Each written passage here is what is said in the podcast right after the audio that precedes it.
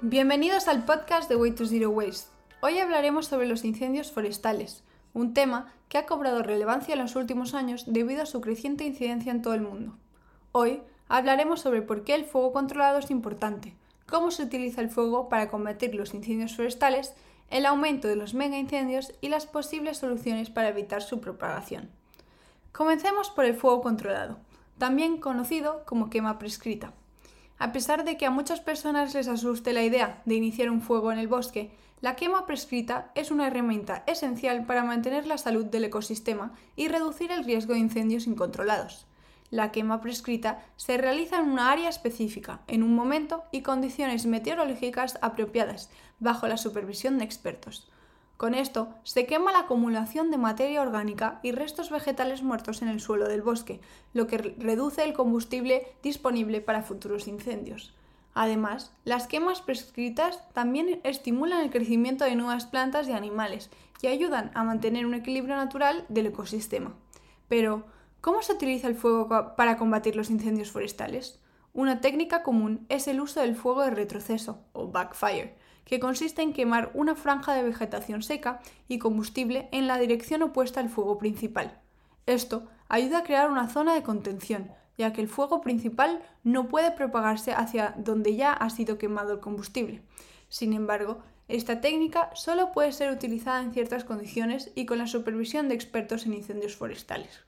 Para abordar este tema, el ecólogo forestal Paul Hesberg propone restaurar los bosques a un estado más natural, lo que significa permitir que los fuegos naturales quemen a través de ellos. Hesburg argumenta que los bosques de hoy en día están demasiado densos y necesitan ser despejados para que puedan soportar el fuego natural. Al permitir que el fuego queme a través del bosque, se queman los restos vegetales y se reduce el exceso de combustible en el suelo, lo que reduce el riesgo de incendios futuros. Además, esto también ayuda a mantener un equilibrio natural en el ecosistema y fomenta la diversidad de plantas y animales. En España, los incendios forestales también son un problema importante. Según los datos del Ministerio de Agricultura, Pesca y Alimentación de España, en el 2022 se han producido un total de 60 grandes incendios forestales, que han afectado un total de 5.310.000 hectáreas forestales. La mayoría de los incendios forestales en España son causados por actividades humanas, como quemas ilegales, negligencia en la utilización del fuego en actividades agrícolas y forestales y el uso de materia pirotécnica durante las fiestas populares.